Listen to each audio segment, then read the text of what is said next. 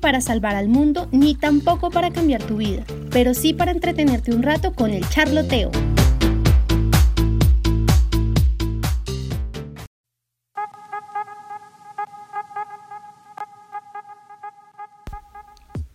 Hola, soy Eve y bienvenido al Charloteo. Hoy tenemos nuestro octavo capítulo y el tema del que vamos a hablar hoy lo escogieron ustedes, nuestros queridos oyentes, a través de Instagram. Así que hoy hablaremos de el nada. Sí, el nada. Y no el nada visto como lo dice la RAE, como la inexistencia total o carencia absoluta de todo ser. No, no, no, sino entendido como una palabra complicada y conflictiva que es amplia y súper polifacética, que principalmente se usa para dar respuesta un poco negativa a cierto tipo de preguntas.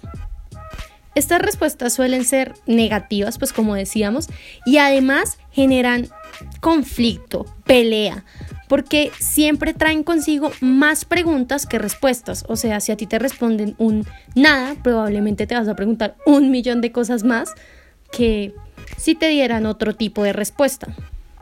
Entonces sí vamos a hablar de esta palabra que es un poco conflictiva y bastante fastidiosa para muchas personas, pero que igual siento que todos en algún momento hemos usado.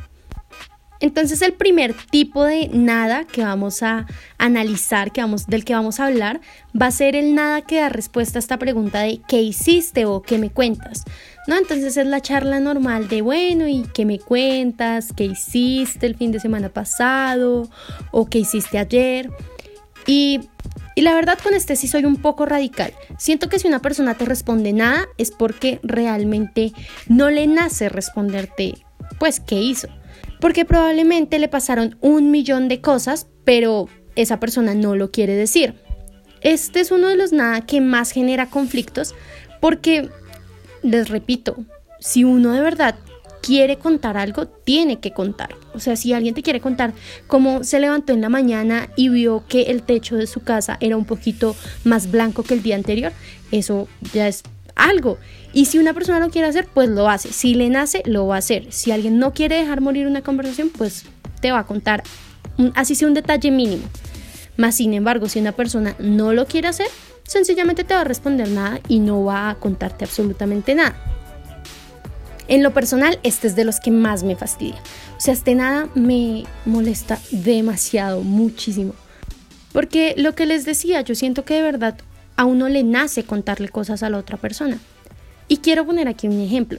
Yo salí con una persona que, digamos, no hablábamos en todo el fin de semana y yo súper linda, llegaba el lunes, oye, ven, ¿qué hiciste el fin de semana? Y me respondían, adivinen, nada. Y yo, mmm, vale, tres días, dos días y no hiciste nada. Bueno, pero y no sé, cuéntame algo, ¿qué tal todo? No, nada. Nada. Vale, ok. Miren, no es por ser controladora, yo no soy la persona más loca de la vida. O bueno, sí, un poquito sí.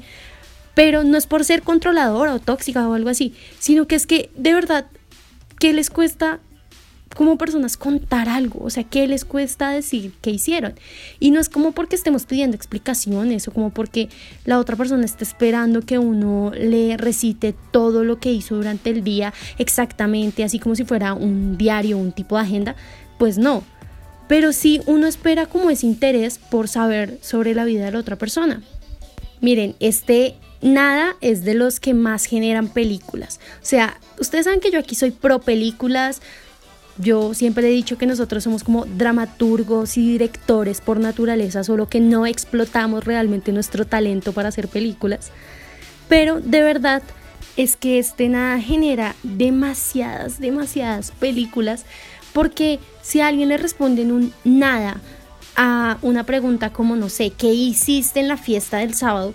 Probablemente se va a armar un peliculón mejor dicho, gigante. O sea, Hollywood le quedan pañales a la película que se va a armar la persona porque va a pensar que si no tuviera nada que ocultar, por decirlo así, pues te contaría, ¿no? O sea, te diría, no, pues la fiesta estuvo bien, por ahí tomé un poquito, ta, ta, ta.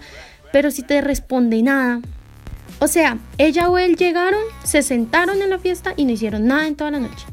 Bueno, vale, listo, ok, puede ser, puede ser. Pero créanme, créanme que si alguien le responde en un nada, no va a pensar, ah, bueno, puede ser que de verdad no hizo nada, sino que de verdad va a haber todo un conflicto. porque no es la respuesta que uno espera si uno de verdad se está tomando el trabajo de preguntar, ¿no? Pero bueno, bueno, ya dejemos esta pregunta que de verdad es como un poquito rayadora y vayámonos con el nada que da respuesta al qué haces. ¿No? Entonces, de nuevo, una conversación normal, típica, en donde te preguntan, bueno, ¿y tú qué haces? No, nada. Ah, ok. Miren, yo creo que existen dos tipos de nada que dan respuesta al qué haces. En mi opinión, no, o sea, es mi opinión personal. El primero es que de verdad no te quieren decir qué están haciendo, porque pues no sé, no les nace, no les conviene o no quieren sencillamente. Y eso es lo que genera toda una pelea, ¿no? Entonces ya ahí viene todo lo que hablábamos de que la gente se va a armar películas y va a comenzar a pelear y bueno. Pero amigos, está el segundo tipo de nada, que de verdad es una persona que no está haciendo nada. Amigos, yo amo no hacer nada. O sea, de verdad estar haciendo nada es uno de mis planes favoritos. Existir, diría yo. Pero bueno, hay mucha gente que piensa que el hacer nada no existe. O sea, mucha gente es como, no, pero debes estar haciendo algo. Seguramente estás acostada o seguramente estás viendo televisión o seguramente... Pero no, amigos, o sea, uno realmente no está haciendo nada. Entonces siento que es una respuesta muy sincera. Si alguien te pregunta qué estás haciendo y tú no estás haciendo nada, pues responder que no estás haciendo nada. Lo que pasa es que no todo el mundo lo ve de esa forma. Hay mucha gente a las que les es imposible pensar que uno puede hacer nada. Digamos, me ha pasado muchas veces que yo respondo como, no, no estoy haciendo nada. Y son como, mm, ok, nada. ¿Estás segura de que no estás haciendo nada? Porque me imagino que debes estar respirando. Pues sí, parce, estoy respirando, pero yo no lo cuento como una acción. O sea, no es que yo de verdad esté sentada diciendo, bueno, me voy a sentar a respirar Obviamente no, o sea, no es el plan al que me refiero cuando digo que no voy a hacer nada. Sencillamente estoy descansando, podría ser, estoy tomándome un tiempo, estoy tomando aire, estoy sentadita haciendo nada, existiendo, básicamente existiendo. Pero de verdad hay mucha gente que no, que no puede con el nada, que no puede con el no hacer nada. Y que son como, bueno, y si no estás haciendo nada, entonces ¿por qué no te pones a hacer algo? Pues no quiero, no quiero hacer otra cosa. Amigos, el nada como acción, siento que es maravilloso. O sea, de verdad, todos deberíamos en algún momento no hacer nada. Relajarnos y no tener que preocuparnos por hacer algo. O sea, ni siquiera como ver series o responder mensajes, sino sencillamente hacer nada. Tomarte un segundo para no hacer nada.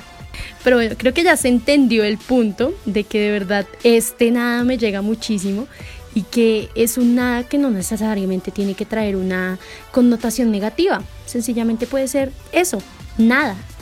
El tercer nada, que es el que yo siento que es uno de los más terribles, terribles, ¿saben? Porque es el que da respuesta a la pregunta ¿qué tienes o qué pasó? Uy, amigos.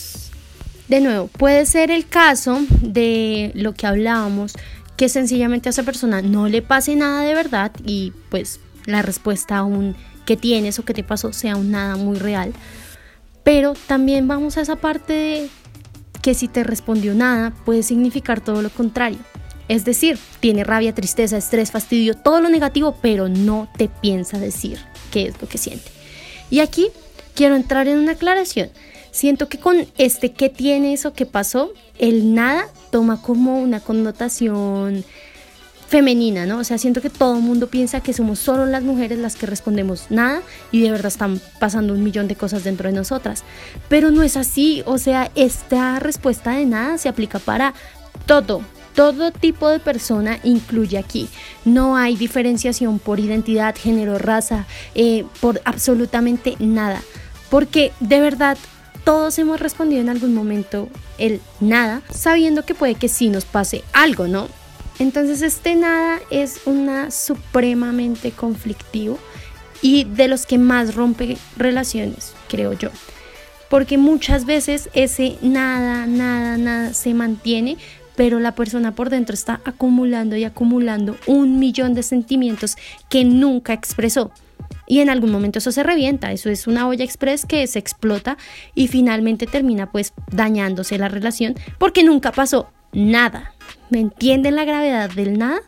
Entonces, si usted está notando que, no sé, está en una relación amorosa y la otra persona se empieza a comportar extraño y usted pregunta qué pasa y siempre le responde nada, nada, nada, nada, nada, nada, pues pellizquese, de pronto sí está pasando algo, o sea, no nos quedemos sencillamente con el nada es técnicamente imposible que no pase absolutamente nada de nada si esa persona está extraña. Pero bueno, bueno, si eso ya yo no soy experta en relaciones como para dar tips de cómo conservar sus relaciones. Pero si quieren podríamos hacer un podcast de eso. y ya para finalizar, pues porque es que lo que les digo, el nada es una palabra muy amplia, pero quiero dedicarle tiempo al último nada al nada que responde a la pregunta ¿y ustedes ¿qué son? ¿Y ustedes qué? Y uno, no, nada.